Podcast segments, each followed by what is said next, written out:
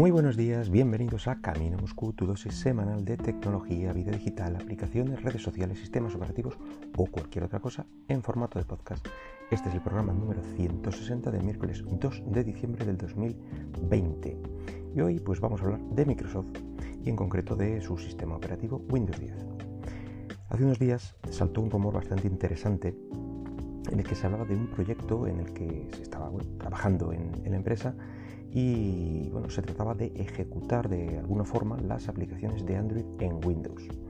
Todo parece indicar pues, que, a Microsoft le ha dado un poco de envidia de sus colegas de Apple, que si recordáis hace un par de programas o así, hablábamos que en los nuevos eh, Macs con Apple Silicon pues se podía ejecutar las aplicaciones de, iOS. Aunque en caso de Microsoft es totalmente distinto, ya que no dispone de ninguna de las partes de la infraestructura bueno, pues donde se alojan estas, eh, estas aplicaciones de Android. Quiero decir, no es ni el dueño del sistema operativo Android, ni de los servicios de Google, evidentemente, ni es dueño de la tienda.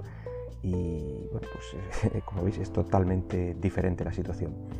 Ya intentó tener su propio ecosistema y sistema operativo móvil y dispositivos, pero bueno, ya recordamos todos eh, en qué quedó ese experimento. Así que bueno, pues le va a tocar depender de la buena voluntad, por así decirlo, de los desarrolladores que quieran hacer el esfuerzo de poner su aplicación en, la tienda de Microsoft, que es el objetivo final. Es decir, que aquí no vamos a tener una especie de ejecutable de la App Store de Google, y, que automáticamente Windows reconozca el, APK. No, la cosa no, parece ir por ahí. Puede que una vez montado toda la infraestructura y tal, eh, cualquiera, digamos, sí, cualquiera con más o menos conocimientos, pues pueda coger una APK de, su móvil o de estos repositorios alternativos que hay donde te descargas directamente la APK. Bueno, pues coger este APK y transformarla en, en la aplicación para Windows. Pero bueno, eso ya se verá cuando, cuando esté todo montado. Visto lo visto, mm, se lo van a tener que dejar muy muy sencillo a los desarrolladores para que se molesten en transformar eh, sus aplicaciones y subir a, otra tienda. Todo dependerá de si les resulta ventajoso de alguna forma y, si Microsoft lo deja, como digo, lo suficientemente fácil porque está claro que el tema de hacer una versión propia, como se estaba proponiendo, recordar estas aplicaciones universales eh, que estaban en la tienda de Microsoft, mm, digamos que eran bueno, pues versiones para Windows de las versiones eh, de Android y de iOS, bueno, pues eh, no, es que tenga mucho éxito que digamos, y muy pocas desarrolladoras se, atreven a dar ese, ese, paso, ya que pocas de las principales aplicaciones de móvil que sí que están desde el principio en, iOS y Android pues están, mm, están como aplicaciones universales de, Windows, como digo. Me recuerda esto, esto de poder ejecutar aplicaciones, me recuerda un poco al movimiento desesperado que tuvo BlackBerry cuando tenía su propio sistema operativo móvil y ya nadie, prácticamente nadie, portaba sus aplicaciones a ese ecosistema. Y bueno, se sacó de la manga una compatibilidad con aplicaciones Android, eh, aunque en este caso desconozco lo bien o mal que estaba implementado, parece que sí, que las ejecutaba, no sé si todas, no sé si tenía problemas con algunas. Según el rumor, eh, el proceso de migración o publicación va a ser muy sencillo para el desarrollador y con ninguna o muy poca modificación por parte de, la desarrolladora para que funcione. Aunque bueno, nada se dice del mayor handicap de este tipo de migraciones, que es el aspecto final, la adaptabilidad a diferentes interfaces de entrada, diferentes tamaños de pantalla, diferentes resoluciones y, bueno, qué tal se verán eh, esas aplicaciones, por ejemplo, con, eh, con, vista solo vertical, que hay muchas, eh, qué pasa si las vemos en un ordenador. Tendremos la típica ventana con pinta de móvil y, que no se puede redimensionar, o bien si la, si la aplicación está diseñada para uso táctil, especialmente si tiene varios puntos de entrada para varios dedos, esos típicos juegos con un, dedo en la parte inferior izquierda y otro en la derecha, pues parece que estas cuestiones no se han aclarado y quizá son esos detalles los que dejan al desarrollador con lo de unas pocas modificaciones. Eso igual se irá, viendo. Estos problemas ya se están viendo en las aplicaciones de iOS eh, si se ejecutan en, los Mac con el chip M1 como aplicaciones de streaming que se ven en, una ventana y bueno, no se pueden mm, ni ponerse a pantalla completa ni siquiera maximizarse. Es decir, que aún sigue siendo mm, una primerísima fase en esta eh, convergencia, digamos, de, aplicaciones.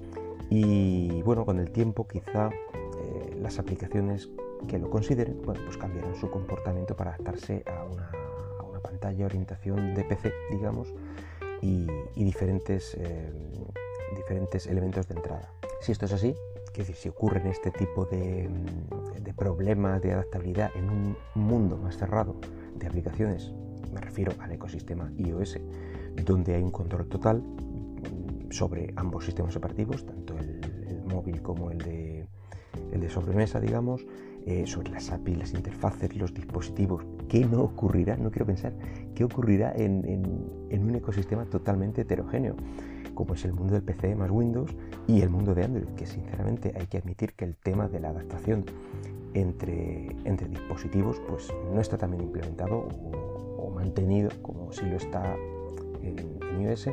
Pero mira, mm, una ventaja que sí que tiene Windows frente a Mac es que por lo menos alguno de sus dispositivos dispone de pantalla táctil, lo que minimizaría bastante la fricción de la experiencia de usuario y de cómo se pensó originalmente esa app que, pretendes ejecutar.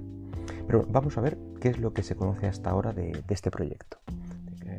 recordemos del proyecto Late. Bueno, pues todo apunta a, que va a ser otro subsistema muy similar al, al creado con Linux y del que hemos hablado en varias ocasiones y por el que se pretende ejecutar aplicaciones Linux con pocas o ningún problema.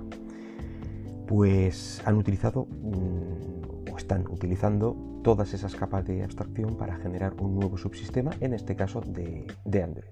Es decir, que mm, no pensemos que, vamos a tener eh, aquí emulación ni, nada por ese estilo, serán aplicaciones mm, que dispondrán de sus llamadas correspondientes al sistema para que funcionen. Por suerte, el núcleo principal de Android es libre y bueno, siempre se le puede echar un ojo y rescatar las partes que a ti te interesen para ese subsistema.